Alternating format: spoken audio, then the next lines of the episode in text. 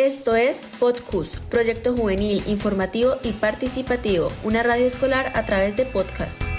Escúchanos cada semana en nuestro canal, dirigido y producido por estudiantes del Colegio Universitario Socorro. PodCus, la voz educativa, juntos caminando hacia las alturas. Somos CUS. Sean todos bienvenidos al espacio tecnológico de PodCus. El día de hoy iniciamos nuestro recorrido a través de las experiencias creativas e innovadoras de los proyectos productivos del SENA en su programa de equipos electrónicos industriales. Como primera iniciativa, tenemos una propuesta innovadora, arriesgada y que definitivamente le apuesta a un gran diseño. Con el objetivo de aprovechar la mayor cantidad de energía posible, el grupo Solar Change trabaja en un generador híbrido eólico solar, es decir, un sistema que integre y fusione la energía obtenida del aire con la del sol. Su estructura está compuesta por una turbina eólica, un elemento básicamente sencillo que al movimiento de las hélices rota el eje del motor y genera corriente directa. Esto por el lado del aire. Por otro lado, cuenta con un panel solar que captura la radiación solar y la convierte en corriente. Estos dos flujos electrónicos se combinan en un regulador, un dispositivo diseñado industrialmente para recibir dos tipos de carga e integrarla en una sola para su transporte.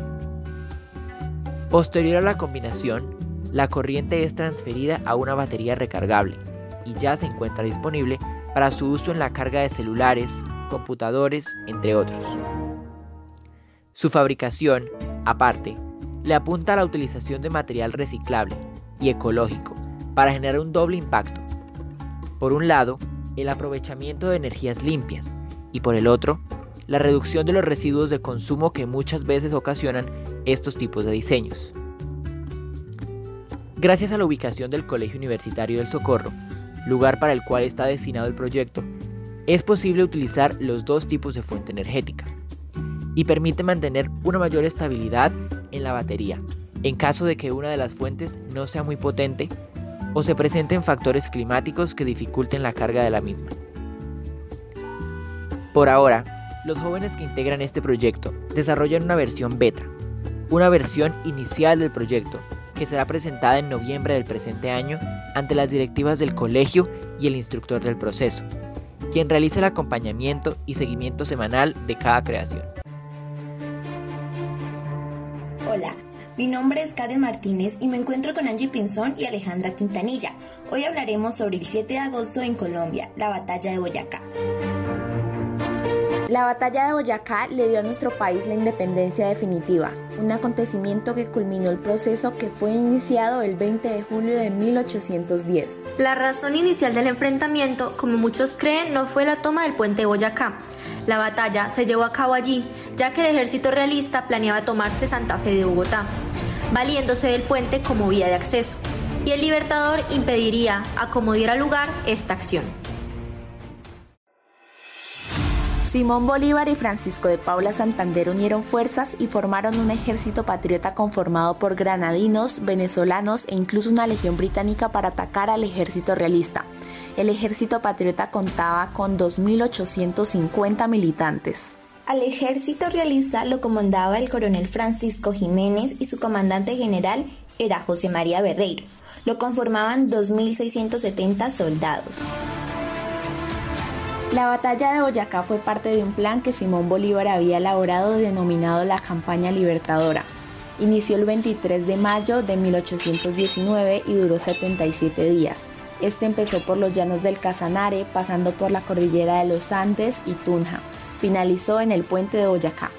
El puente que se encuentra construido en la actualidad no es el mismo en el que ocurrió el histórico hecho.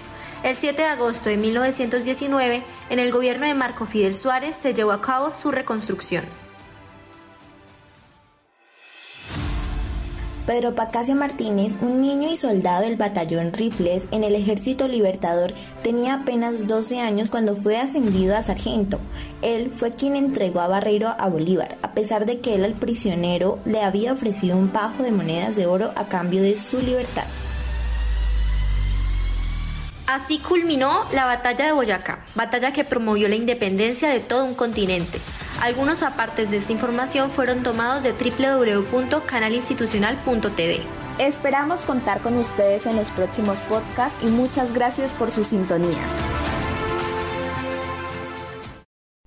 Para terminar el primer episodio, un grupo de estudiantes dramatizará la primera parte de un texto sobre la batalla de Boyacá.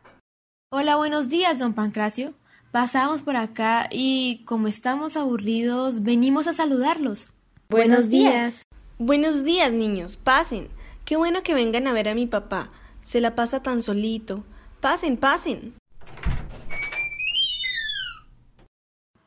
Ah, pero no solo vinimos a saludarlos, sino a que don Pancracio nos cuente una de esas historias que tanto nos gustan. Y a ver roncar a don Pancracio, ¿es tan gracioso? Ay, ya deje de molestar, respete a don Pancracio. Está bien, disculpe.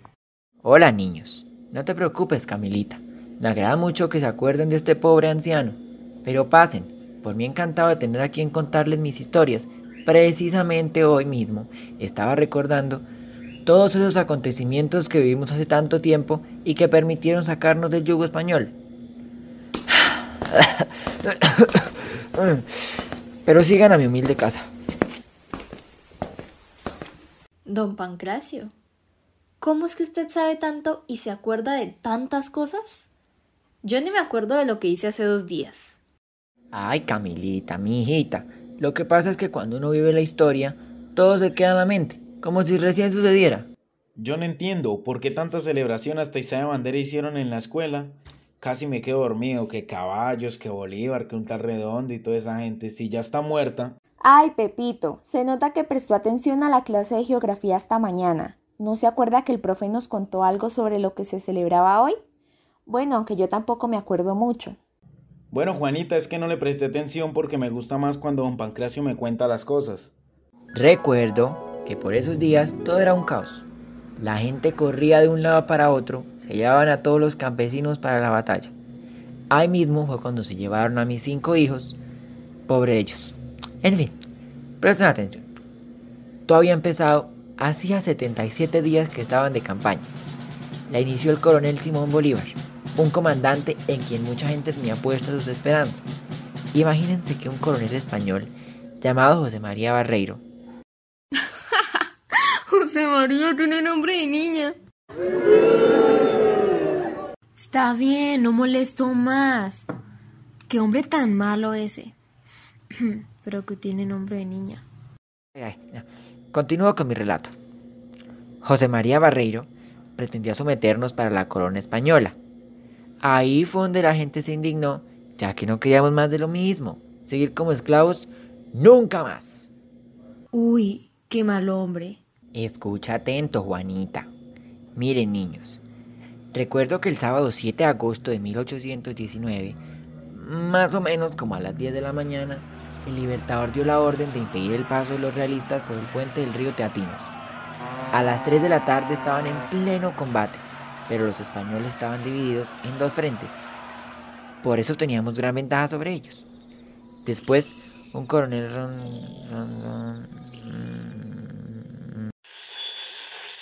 Esto es Podcus, una radio escolar a través de podcast. Juntos caminando hacia las alturas. Somos CUS.